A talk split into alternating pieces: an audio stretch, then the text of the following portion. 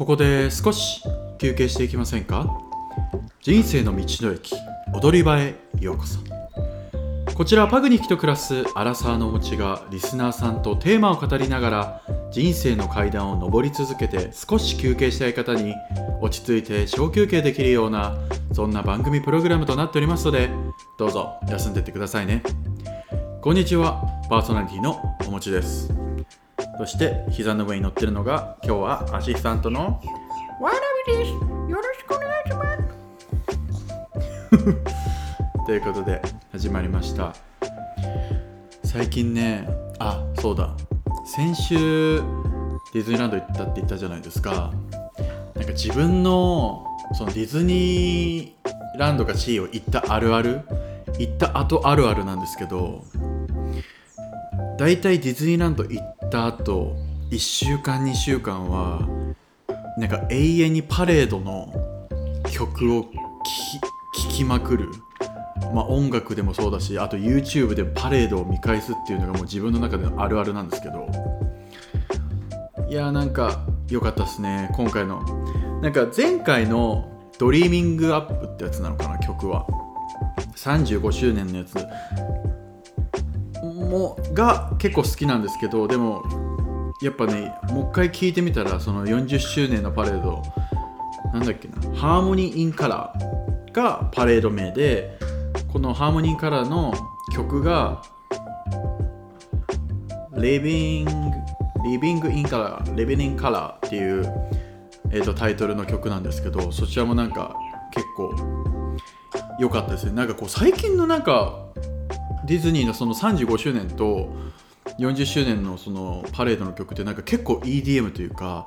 なんかこうわかんないけど K-POP というかなんかそういうちょっとこうパレードの曲ってよりかはこうなんていうんですか本当なんかちゃんとした曲としても聴けるようななんか仕上がりじゃないですか。だから普通に聴きながらなんかまあぶっちゃけ正直ディズニー興味ないよっていう人もなんかノリノリになれるなんか俺曲調ですごい好きなんですけどまあこれ聞いたらあディズニーのああもう感覚に戻れるっていうのもあるしやっぱ仕事前とか元気になりたいノリノリになりたい時に結構この曲聴その「ドリーミングアップとか「レベリンカラー」とかを聞くと結構今日も頑張るぞってなるんでもうこの1週 ,1 週間はねずっと聴いてますね。でなんか結構自分も結構カラオケとか好きなんですけどこの40周年の「レベリンカラーは」あの男性ボーカルがメインなのかな。だから結構自分はこうなんか鼻歌ふんふんふんしながら結構職場に通勤してるんですけど、ま、ドリーミングアップはこう聞いてわかると思うんですけど結構女性がメインだったり男性がこうハモったりする感じなんでちょっとね高い。まあキーは下げて、まあ、鼻歌なんで何でも歌って何でもありなんですけどっていうことでもうこれがあと12週間続くんでしょうか。もうディズニーの沼にはまりそうです。っていうのが最近とまた最近えっ、ー、と今回は職場の話をしようかなと思って最近職場に新しい方が、えーと、と私の、えー、自分の部署に入ってきたんだけどまあなんかその方がこうもっとなんつうの？お固めな人なんつうんだろう。言っていいのかな？まあ元なんか自衛自衛隊とか入ってた人でこうちゃんとしっかりパキパキ動く人なんですけどなんかねうーんこうルールに厳しいというかすっごい真面目なんですけどなんだろうなちょっと柔軟性がいやそれもちょっと語弊があるな。なんて言うんでしょうね。こうこうルールをとりあえず決めてほしいみたいな感じの人で結構。これはこうすればいいんですか？これはこうすればいいんですか？これはこうした後にこうすればいいんですか？みたいなことをすごく聞いてくるんですね。まあ自分はそれは全然いいんですけどなんだろうな。例えばじゃあ他の人がじゃあルールにちょっと合ってない行動をしたとするじゃないですか。そうすると何々さんはルールに沿ってやってないんですけどこれは大丈夫なんですか？とかこれでいいんですか？みたいな。っていうことを言っててまあもちろんそのルールを守ってないその人もダメいやもちろんダメだと思って言ってることは合ってるんですけど なんだろうこれ前も言ったかな。なその自分の正解だったり正義がの反対って悪とか不正解じゃないと俺は思ってて自分の正義だったり正解の反対は誰かの正義だったり正解だったりするのかなって俺は思ってるんですよね。だからもしあなたがこうこれそれダメなんじゃないのって思ったこともうもちろんそれはルールだから間違ってるのは正しいその指摘するのは正しいんだけどじゃあそれをじゃあそっちが反対のルールをちょっとまあ破ってる人からしてみてそのなんて言うんだろうな。仕事に不真面目でルールを破ったならまだしもなんかその仕事を一生懸命でちょっとその過程を飛ばしてしまったり忘れてしまったりしただけかもしれない。それなのにこのルールにのっとってっていうかその人もその人なりに一生懸命やっていたのならばなんかそこに寄り添えるというかあ今ちょっと忙しかったんだろうなちょっと余裕なかったんだろうなって思うなんかスペースはない自分のスペースはないのかなって自分はなんか聞いてて思ったんですよね。でなんかその仕事終わりにその新しく入った人はマネージャーに直接もう名指しでそのルールを破った人の話をして改善策はないですか？みたいなことを聞いたらしいんですよ。まあその後にまあマネージャーから、まあ、全員にミーティングがあってこういうことを徹底しましょう。みたいなこの話ミーティングがあったんですけどまあそれは全然 OK うん、分かりましたって感じで。それは徹底しましょう。ルールなんでね。でもなんかその新しく入った人がやったことってなんかクラスの生徒会長が問題児をの行動をただ先生にチクっただけみたいな。なんか本当だったらいやこれ間違ってるけどこういうことできないんですかとかまあやっぱ入りたてだから分かんないあ言えないかもしれないですけどなんだろう。その話し合いでなんかできないのかな。僕はこう前はこうしてたんでこうするってとかダメなんですかね？とかこういうふうになんかこう提案をするのはすればいいのになんか「はいダメはいダメ」みたいな感じでなんか言ってるのがなんか自分的にはなんかこうむしゃくしゃしてて。で結局マネージャーにその報告をした時もなんか僕はこう思うんですけどで僕はこういう風にした方がいいと思うんですけどっていう提案をマネージャーに渡すならそうだねこうした方がいいよねって思うんですけど改善策はないですか？とかなんかすぐなんかこうアンサーを求めてるかなんかアンサーを求められてもいやお前で考えないんかいっていうかいやなんかそこでいい子ちゃんぶるくせに問題をなんか告白告発するくせにいやアンサー自分で解決はしないんかい？そこは人任せなんかいっていうなんかそこをなんか中途半端だなって俺は思いながら見てて。で結構なんだろうな。仕事の仕方も、まあ、ルールに従ってやってるのと同時になんかやっぱりチームプレーじゃなくて結構自分が仕事できるように仕事する感じが見て取れるんですよね。例えば自分の周りに自分の要はする仕事のものを置いてやりやすい環境を作る。もちろんそれはいいんですけど他の周りとシェア他の人たちとシェアしてる場所もあるのに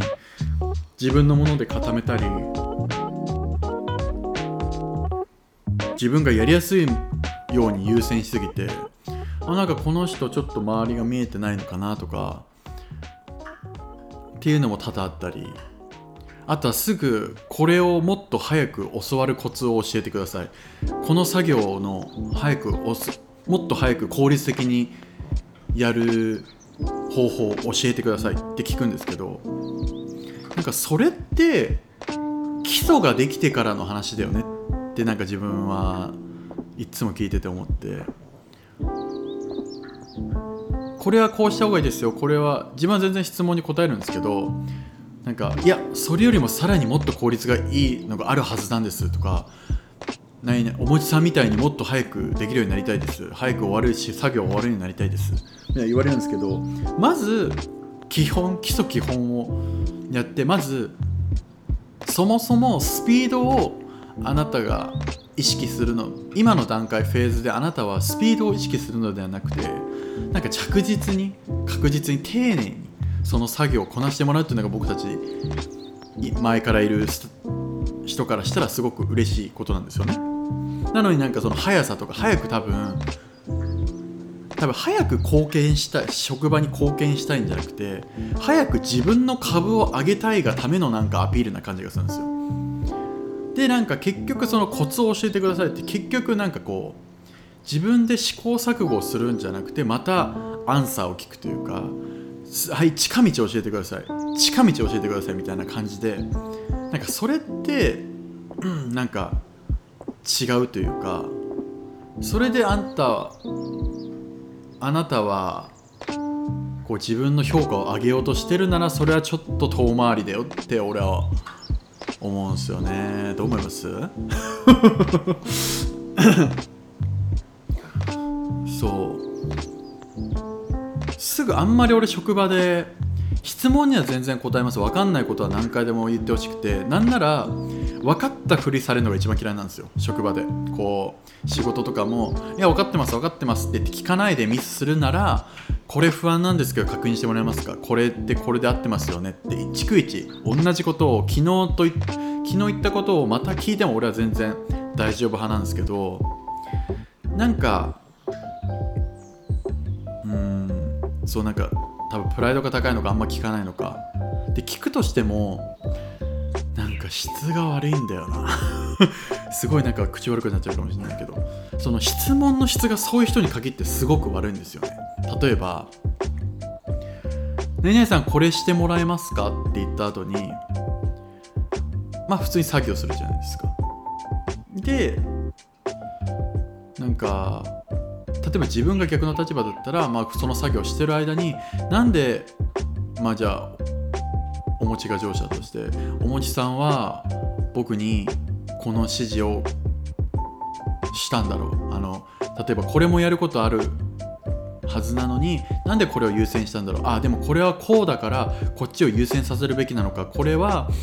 例えば後でも優先順位が低いからこっちを最優先するべきなんだって考えてなんか前回のこれってこうこれこうこうこうでこれを最優先しなしないといけないからこれをしてくださいって指示したんですか？みたいな質問。を結構俺はしてほしくて。なんか例えばこれしてください。なんでですか？みたいな。うーんなんかすぐ答えを求められてもじゃああなた答えたところで頭入んのかな？みたいな。とか次へ次へ行こうとしてすごいなんかこう2歩3歩2歩3歩先をすごい見ようとしてるのはいいことなんですけどなんか自分の足元が一番なんか見えてなくて一番今やってる現状が一番こう雑になるというかなんかそれって2歩先を見たところで全てが全部雑に終わっちゃうんだよなみたいな感じで自分の中ではいつも感じててまあ自分なりにまあ自分は別にそこまで指摘をするタイプではないんですけどまあでもゆっくり着実に自分は次のステップそのちゃんと基礎基本ができるまではまあ教えないというか教えられないって思ってるので、まあ、だからゆっくりフィードバックしてインプットしてもらってでアウトプットしてもらってみたいな感じでちょっとゆっくりやっていってもらいたいんですけど皆さんどうですか？そういう人いません？あとさまあ、全然また話が変わるんですけどその人結構なんかこうコミュニケーションもなんか独特な方でなんかちょっと自分の職場にちょっとパニック障害を持ってる人がいてだから自分も結構そこをうまくあの深く突っ込まないし聞かないし無理にこう質問攻めをしないようには心がけててるんですけどなんかその人はもうなんかガンガンガンガン説明をしてて「何々さんはなんかせつあなんか質問してもなんかふんふんとかなんかあんまりこう会話をしてくれないんですよみたいな話はしててああの何々さんはちょっとパニック障害を持ってるんでこう質問攻めをバババババみたいにしちゃうとちょっとびっくりしちゃったりあのー混乱しちゃったあのちょっとおどおどしちゃうんでその何々さんのペースに合わせてこう質問を返したりラリーこう会話をしてもらってもいいですかって言ったんですね。したらその次の一言で俺的にはもう結構シャットダウンなんか心のこいつとは仲良くなれねえなっていうシャットダウンが降りたんですけどあーすっごいシャイなんだねって言ったんですよいやシャイじゃなくてパニック障害だよっていう話で。なんかそこをなんか自分なりの良い解釈で履き違えちゃってる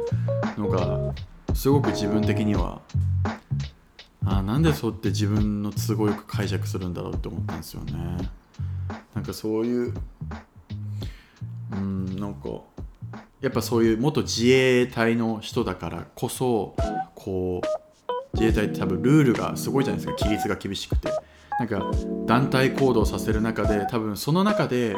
こう消すルールなんつうんだろう。ルールの中で団体行動するんですけどその中に多分個性っていうものはいらない団体じゃないですか。多分自衛隊って多分同じ行動しなきゃいけないし進めって言ったら進まなきゃいけないし。まあわかんないですけどね。でも会社ってルールはあるけど結構個性をどっちかっていうと出せたりするじゃないですか。その自衛隊ってよりかは回れ右止まれって言ってるわけじゃなくてやっぱり仕事ある程度のざっくりなルール、まあ、ちゃんとしたルールがありながらもその中で自分のやりたい仕事を、えー、とや活かせるところを発揮してくださいっていうところなのでそこに個性を出せるとこだと思うんですよね。でもその個性何の話してた？だからそのその人はだからガチガチに決めてもらってこう個性っていうかがないところで今まで仕事してたからこう今そういう個性とか一人一人のこのあんまり喋りかけてほしくない人とかそういう中でいなかったからすごい結構ガツガツいったりこうその人に対する思いというか相手になって相手の立場になって考えることがまだちょっとできてない。んですよね。だからまあ多分な30代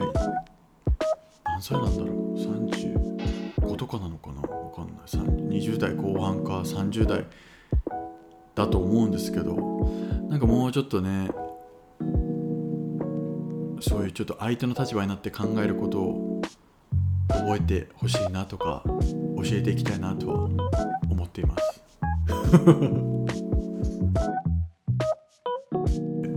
ちょっとねネットにこんな記事が載ってました。職場での困った人たちベスト10っていうのあったのでちょっとそれを読みながら思ったことを言っていきたいかなと思います。それでは。自分の職場にはいろんな人が一緒に仕事をしているため協力することが大事です。一緒に協力して働くことで業務効率の向上やいい成果を得られるため人間関係を築くことはとても重要です。ただ職場で働いている人が皆自分にとっていい人ばかりとは限りません。職場の中には困った人たちは迷惑な人たちも実際にいるのでどのような特徴があって対策を行えるかが確認しておくことが大事です。そこで今回は職場で困った人たちをランキング形式で解説していきます。職場で困った人や迷惑な人の特徴ランキング。職場ではいろんな人がいますが困った人や迷惑な人もいます。困った人や迷惑な人は困った人や迷惑な人は自分との相性ではなく仕事や他の場所で接する際も対象に気を使ってしまうため非常に接しにくい特徴があります。どのような人が困ってしまうのかランキングで紹介しましょう。ランキングというかこう何選っていう感じですね。何個あるんだろう。10選ですね。よもぎそれダメ。ということでまず1つ目噂好き。職場で困ってしまう人は特徴。職場で困ってしまう人の特徴の一つは噂好きです。噂好きは基本的に周囲の人のプライベートなことを検索して、えー他の従業員に噂を流す傾向があります。噂はほとんどいい傾向にならず大体は悪いことで広めてしまうため自分の評価が知らないうちに悪くなって下がってしまうことがあります。さらに噂は自分が話してないことは内容を誇張されることもあるため自分が何を話し自分が何も話していないところで自分の評価が悪くなることも考えられます噂好きの方はコミュニケーション能力も高く質問も巧みにしてくるため知らないうちに誰かの悪口や個人情報を話してしまいやすいですただ自分の評判が知らない間にも悪くなると仕事がしづらくなり他の従業員の関係性も悪くなることがあるため非常に困ったと言えますか噂好きの人いますか？なんか自分の職場もねもうやっぱねどんな年でもね女性まあ男性男性も女性もどっちもだな。もう噂好きな人は噂好きですよね。なんかその年でなんか なんかおばちゃんとかも見ててそうだけどその年で何々さんと何々くん付き合ってるらしいよ。でデートしてたらしいよ。そんなん聞いて何なんだよって感じで。あんたがあんたもそれ聞いて何のともう中学生じゃないんだからそんなのさ勝手に付き合っときゃええやろって感じなんだけど。本当ななんもないんでしょうね人生の自分の楽しみが人生のコンテンツがないんでしょうね自分の楽しめるね。今すごい毒舌入ってます。自分結構自分でも自覚してるんですけど性格が悪い方なのでなんだろうこうそういうふうにちょっと人を斜めから見てしまう傾向があるんで俺はもうああそういう噂話でしか自分あ楽しめないんだそんなんでしか楽しむことがないんだ困っ、えーなんか大変な人だなって俺はいつも思ってます。じゃあ2つ目。会話をしていると愚痴や悪口ばっかりを言う。職場で困ってしまう人の特徴2つ目は愚痴や悪口ばかりを言う人です。仕事をしていなければ理不尽な目に遭うことや苦手な人とやり取りをしなくてはいけないことも確かにあります。そのためストレスが溜まって愚痴をこぼしてしまうことはあるでしょう。ただ周りの人は愚痴を聞いてるだけではいい感情を持つことはありません。愚痴はエスカレートしてくると悪口に変わってしまうこともありあの人のことあなたも嫌いだよねなど自分にも悪口の同調を求められることがあります。もしそこで肯定したような態度をとってしまうのなら自分も悪口を言う人というレッテルを貼られることになり自分の評価が悪くなることがあるでしょう。愚痴をこぼすことは周りが同調している程度であれば話すのは問題ないですが周りが引いてしまうほどであれば自分の評価にも関わるためあ評判にも関わるため客観的に見定めるようにしましょう。そうですね。悪口ばっかり言う人いますよね。愚痴や悪口。なんか その自分が仲いい後輩にもよく言ってるんですけどまあやってること言ってることは全て自分に返ってくるよとはよく言ってるんですよ。そのじゃあ愚痴も言ってもいいし悪口も言ってもいいけどそれは多分言ったらまた自分に絶対返ってくるからねっていう。だ自分は面倒くさいからも言わないんですけどもちろんね思ってますよ。うざとか。って思っても心の中で止めといてそれを言葉に出して誰かに発してしまうと多分それはどこからどこかの瞬間どの瞬間かわからないタイミング自分が弱ったタイミングかもしれない。そんな時にその自分の悪口がどっかで反響して反射して戻ってくるかわからないんで。でそれがね自分がメンタル超ポジティブな時に返されても「ああそんなの知らないし」ってなるけど弱った時にその愚痴や悪口がき返ってきたもんなら結構それって辛くないですか、うん、だから、まあ、やってることは返ってくるからそう。自分は悪口や愚痴や悪口をあまり言わないように。まあ言うなら正々堂々と本人に言います。気強まあなんでねもし今こうこちらでねポッドキャスト聞いてる人が愚痴や悪口をね結構頻繁に言っちゃうな。愚痴こぼしちゃうなっていう人はまあそっちいいんですけどね。例えばそれでどうしたらいいと思うとか相談を乗るならいいんですけどそれで自分がすっきりになすっきりしちゃってるなら自分がすっきりになっても聞いてる本人あ聞いてる誰かはすっきりしてないもやっとした気持ちをそのエネルギーをもらってるっていう風に考えてもらってなんかそれで相手の気持ちになってもらえたらなとは思いますけどね。3つ目。機嫌の良し悪しが大きく感情が激しい。職場で困ってる人の特徴2つ目じゃあ3つ目は機嫌の良し悪しが大きく感情の起伏が激しい人です。気分は常にいいことは気分は常に良いということはなく時には落ち込んでしまうことやイライラすることもあるでしょう。時に仕事で失敗してしまった時などは気分が落ち込んでしまいやすいです。ただ感情の起伏が激しい人であれば周囲の従業員の方も接しにくさを感じることでしょう。例えば機嫌がいい時は仕事も丁寧に教えてくれて業務もスムーズに行ってくれているとしても機嫌が悪くなれば仕事の質問もきつい言い方をしたり業務が進まなかったりすることがあります。機嫌がいい時は問題なくても機嫌が悪い時だと対応も困って近づきにくさを感じるはずです。また機嫌が悪いとピリピリした雰囲気となってしまい周りの従業員も仕事を行いにくく感じます。ある程度気持ちが左右されることはあっても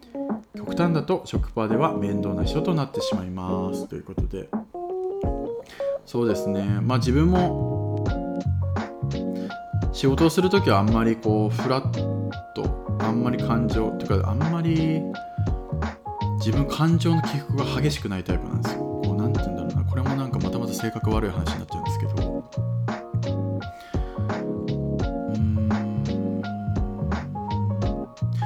イライラしないというかうんとなんだろうな。あんまり人に期待してないというか。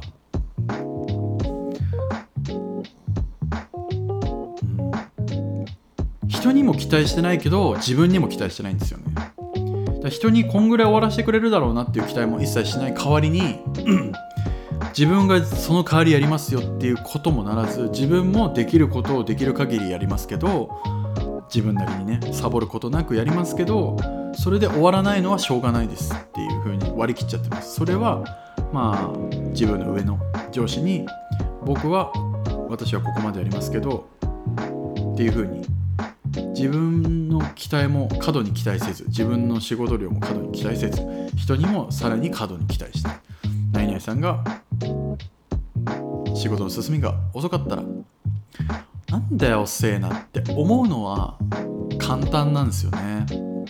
簡単なんだけどじゃ結果それで遅えなって言って終わるのかっつったら終わんないしうん。そこの原因を詰める作業は一緒にしてあげなきゃいけない。もしそれが後輩だったり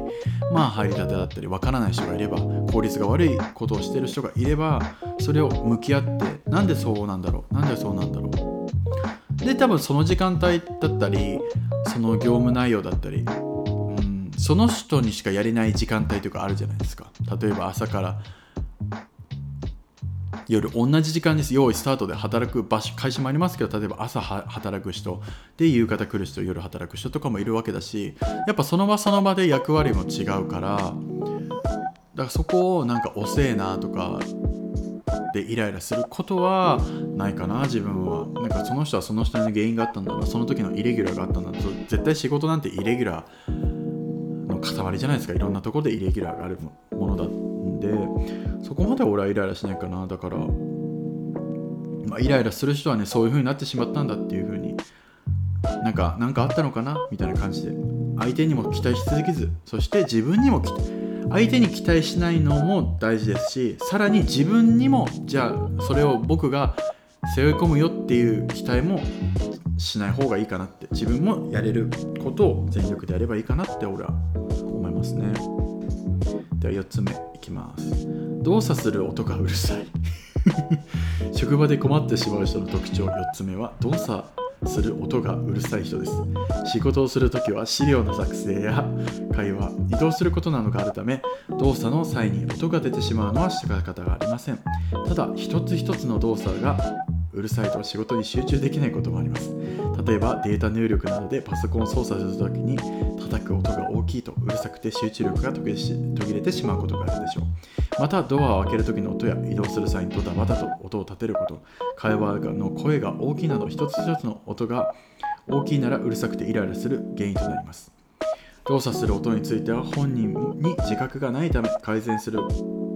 ことも難しいです。どうしても音が気になるなら相手に移動するときゆっくり歩いてなどと提案するようにしましょう。うーん。どう思います？皆さんこれ。なんか俺は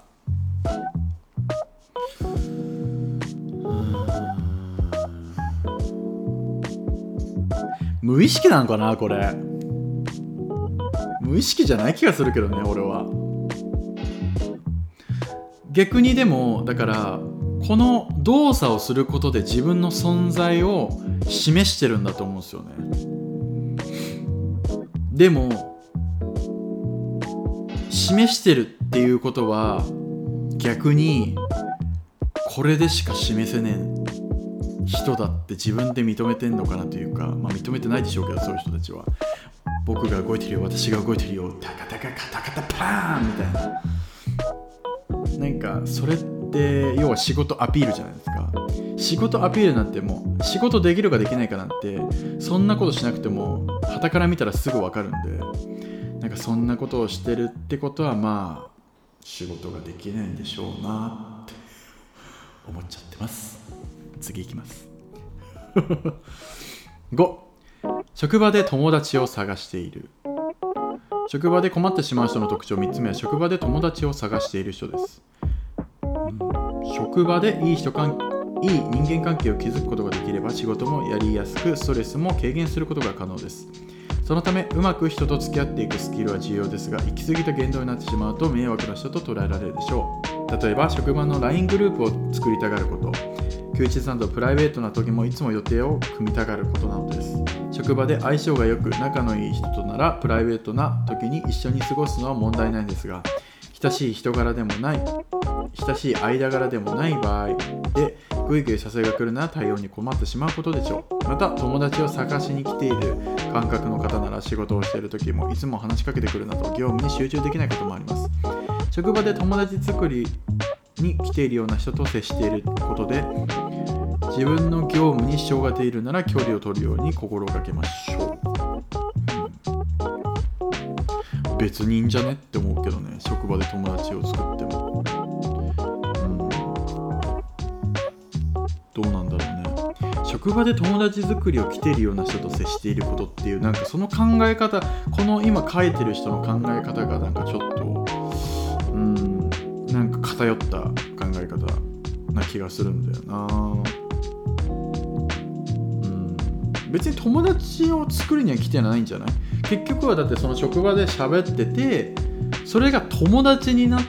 たからグイグイ来てるわけで。とか友達になれるかもって思ったから多分グイグイ LINE とか来てるわけじゃないかな。まあそれはそれでいいけど別に教えてこなかったら教えてこなくていいんじゃないうん、だから自分も別に友達を探そうとは思ってないけどこれもまたすごいちょっと尖ったエピソード言っていいですか？なんかこの上司が「お餅と飲みに行きたいよ」とか「お餅とご飯食べに行きたいよ」みたいなよく言うんですよああじゃあ今度行きましょうねって俺は言ってて毎回。まあ全然現実現実じゃない。実現することはなくずっと過ぎてって。でも毎回上司が「ねえいつになったら飲みに行けんのね飲みに行こうよ」みたいな言うんですよ。その時に自分がえっと僕と飲みに行きたいならあの日程を提示してもらっていいですかっていう。だからその飲みに行こうよで話が終わってるのなら別に対して俺と飲みに行きたくないんですよね。本当に俺と飲みに行きたいならこの曜日空いてるかなっていう誘い方してもらっていいですか？みたいな。どんなどんな後輩やねんって感じだよね。どんなお前上司やぞって感じだけどなんか先輩だぞって感じだけどえ俺と飲みたいならその日程この日空いてるぐらいのなんか言ってもらっていいですかみたいな。別に僕はあ自分も先輩と飲みたかったらこの日は飲みに行きたいんですか空いてますかって言いますけど別に僕は別にそこまで飲みたいわけじゃない。別に飲まなかったら飲まなくていいんでとか言っちゃうんで。まあそしたらでも本当じゃあ何曜日空いてるってすぐ言ってくれたんで。まあ飲みに行って、まあ、楽しかった。全然嫌いな先輩じゃないんですよ。大好きなむしろ大好きな先輩で。まあそんぐらいちょっとふざけたことを言える先輩なんですけど。うん。だそんぐらいを言ってもいいんじゃないかな。別に友達になる気ないよとか、うん、これは別に友達を探しに来てるのは友達だってやっぱりさ学校学生じゃないからさやっぱり出会いの場ってもう本当多分大人になっていくと分かるけど職場しかないと思うんですよね。まあ本当にアグレッシブになんかいろんなコミュニティになんか休日とか行くならまたそれは別ですけどじゃあ例えばじゃあ大人で自分の30代とか20代後半から30代になっていったら大体みんな結婚し始めて、まあ、なかなかね同級生と会える時間も少なくなっていく。ってなった時にやっぱり職場の人と仲良くなった方がまあ手っ取り早いじゃ手っ取り早いじゃないですか。学生の時みたいにこう学校があって塾があってとかバイトがあってまたサークルがあってっていろんな出会える場所がチャンスがいろんなところにあるけどやっぱり大人になって職場働くってなると職場と家のほぼ往復なんでやっぱそこで友達を作るって別に俺は悪いことではないと思いますけどね、うん、だからまあ多分この人は友達になりたくなかった人がこうやって友達になりたいみたいに来たのが嫌だったんでしょうね。次。6業務をサボることが多い。職場で困ってしまう人の特徴。6つ目は業務をサボることが多い人です。職場で常にお菓子を食べている人やスマホをいじっている人すぐにトイレに行く人など仕事のスピードは遅い傾向があります。業務をサボった結果自分の仕事が伸びるならまあ違う。伸びるならあまり周りも気にしないかもしれませんがその幸せが他の従業員に影響するようだとかなり迷惑になるでしょう。例えばその人が仕事をサボったことで業務計画に支障が出てしまい業務全従業員全体で振り割り振って仕事をすることになれば残業が長く長くなることも考えられます。さらにサボったことが原因で部署全体の評価が下がってしまうのなら自分の頑張りや作業も評価してくれません。仕事をサボる人がいるのなら職場全体で迷惑をかぶってしまうこともあるため大きなトラブルメーカーになることもあります、うん、まあね。うん。そうですね。でもさサボることが多い。サボるサボり癖がある人ってもう治んない気がするんですよね。だってそんな人にさサボんないでって言ったところでさ多分さ前さっきも言った多分情緒が不安定機嫌の良し悪し機嫌の感情起伏が激しい人になっちゃうわけじゃないですか。うんだからしょうがないのかな。あんまりなんかまあ、上司とかからすればそれも踏まえてのえー、っと仕事要は会社の部署のメンバーを揃えてほしい人員を揃えてほしいっていう感じですよね。その仕事が終わるようなその人がサボって例えばに 1, 1人分の仕事もしないのであればもう1人1人なんかこう追加で呼ぶなりそういう対応を上司の人にはしてほしいしやっぱその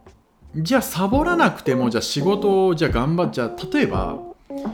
めっちゃ仕事頑張るんだけど仕事全然できない人と仕事できるけどサボることが多い。ででもその人たちのやってる仕事量同じの時って皆さんどっちが嫌ですか？やっぱそのサボるっていう行為が嫌なのかなでもやってる仕事量は同じだったらなんか俺は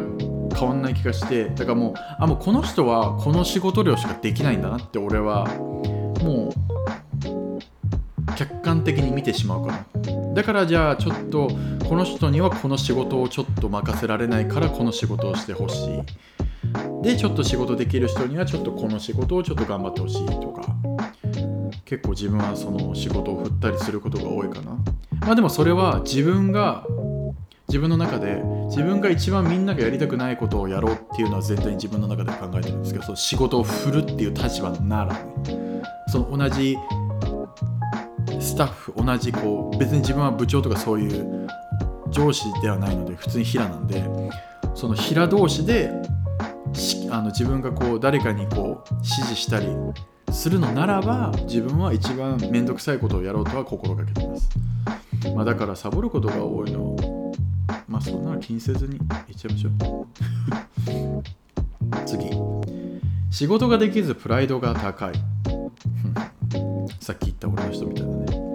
職場で困ってしまう人の特徴7つ目は仕事ができずプライドが高い人です。仕事をするときはプライドを持っている人もいるでしょう。ただ仕事で成果や結果を出していないのにプライドだけが高い人は迷惑で困ってしまいます。例えば業務を残っていてサポ業務が残っていてサポートをしたくてもプライドが高い人だと余計なお世話だと断れてしまうことがあります。ただ作業が遅いため結局自分がサポートすることになり自分仕事の時間が長くなってしまうならイラッとすることもあるでしょう。またプライドゆえ自分の企画を無理に相当として周囲が呆れてしまうことがあります。このように仕事ができないのにプライドが高い人の扱いに困るだけではなく自分の作業も足を引っ張られてしまうこともあります。仕事ができずプライドが高い人に対応は注意が必要でしょう。うん。なるほど。まあ そうですね。この人に合わせてしまうのであれば。でもこの人に結局これを合わせてしまうあなたも大して仕事ができない人なんではないですか。ね。またやばいこと言った？やばいこと言ったね。多分。なんかだから自分も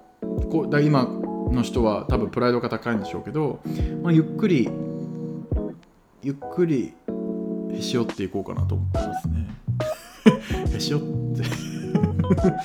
そのそのプライドはいらないよポキンみたいな。ゆっくりあまあポキンじゃない。グーってゆっくり負荷をかけて気づいたらポキって折っておこうかなっていうそういう無駄なプライドはね。って思いますけどね。それを容認したり、ね、見ないふりをするのではなくそれって結局それが原因で仕事が自分に幸せくるじゃないですか。幸せ来たくないならもうそれは言うそのプライド意味ないよとか。まあベテランでも多いんですよね。やっぱりベテランの人も多いのかな。ベテランの人が。今までこうだったからこうだった。これで正解だよ。これが合ってるんだよ。まあそれならそれでいいですけど今効率悪いですけどねみたいな。っていう現実は突き詰めてあげなきゃなって思いますね。まあ会社なんだから、まあ、はっきり言えば昨年度よりはえっと、売り上げを更新しなきゃ利益を出さなきゃいけないわけですね。会社っていうものは。なのにあの前からこうだったからはちょっと仕事できる人のトークではないかなって思っちゃうんですよね。それがあったからこそその時の売り上げがあってそれをさらにグレードアップアップグレードを常にちょっとずつしていかないとやっぱ会社的には大きくならないのに昔からこれっていう風になんかベテランが思っちゃうとなんかじゃあそれ以上のなんか会社のを劇的な飛躍というか上昇することはないのかな。なんかそういう人たちが増えて横ばいになっていくのかなって思っちゃいますけど厳しいですかね。次いきます。自分に甘く他人に厳しい人。職場で困ってしまう人の特徴。8個目は自分に甘く他人に厳しい人です。仕事の際に相手に厳しい人でも自分に厳しい態度も見せるなら一貫性があるため納得することができます。ただ自分に甘く他人に厳しいならイライラすることもあるでしょう。例えば仕事ができていない時に自分の場合はしょうがない。などと言い訳をすることがあっても他の従業員だと厳しく非難することがあります。自分に実力やスキルがないのに他人に厳しいなら周囲から煙たがれてしまうため接しく接しにくい人となります。もし自分に甘く他人に厳しいという傾向を上司が持っているのなら職場の雰囲気も悪くなってしまうことを考えられます。このような性格の人は迷惑な人となるでしょう。ということで。自分の職場にもいますね。そういう人に限ってあのー文章で書いちゃうんですよね。わかります？例えばわかんないですけど会社だったら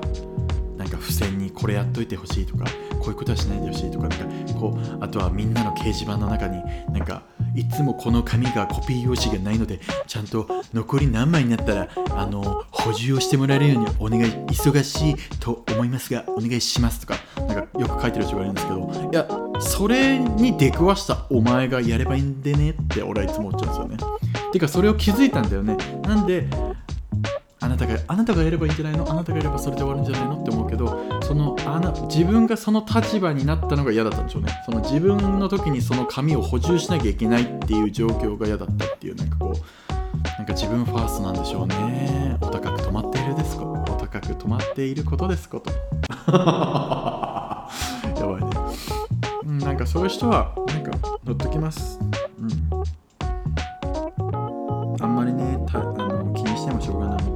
あでも、まあ、自分もなんていうんですかね。まあ自分もあ何々さんそれは大丈夫ですよ。僕がやっておきますとかなんかあ何々さんそれは効率が悪いです。何々さんちゃんとこれは同時になんかこれをした方がいいんじゃないですか？ってなんか笑顔で僕は接してしまうので。僕は全然そういう人は大丈夫ですけどね。うん。まあそう言って言えない人がほとんどでしょうけど俺は結構全然そういう人うまく遊んじゃいます。じ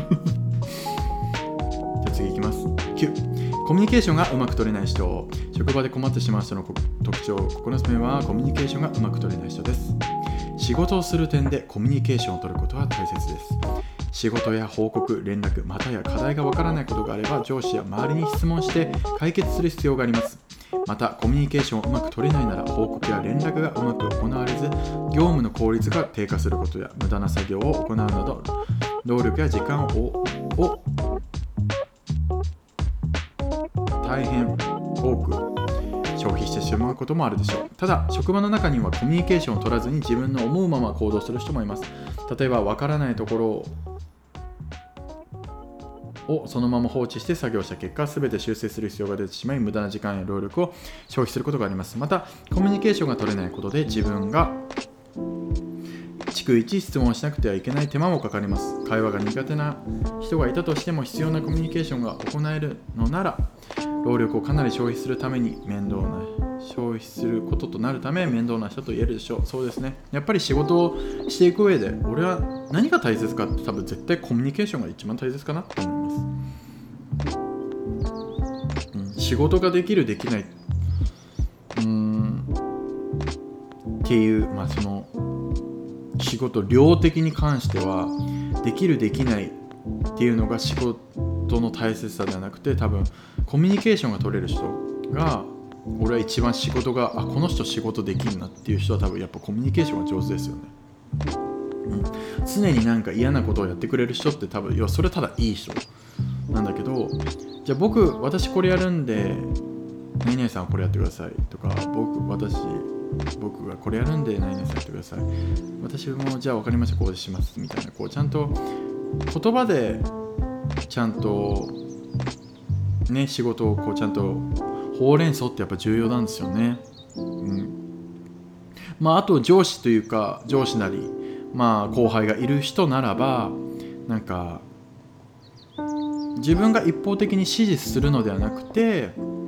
その人に責任を持たせるなんか言い方を俺はなんかした方がいいと思ってて例えば自分がこれしてじゃなくて今何した方がいいかなとか何々さん何々君は今何した方がいいとか何すると何すべきだと思う？ってなんかそういうふうに問いかけてこうすべきだと思います。じゃあそれをお願いしていいかな。何々すべきだと思います。あじゃあそれを何々君お願いしていいかなって言って自分には自分で言葉に出してもらうことでやっぱそこで責任もなんか俺は生まれると思ってて。まああとはそんなね優先順位が同じぐらいの作業が2つあるならば何々と何々があるけど何々君はどっちを先に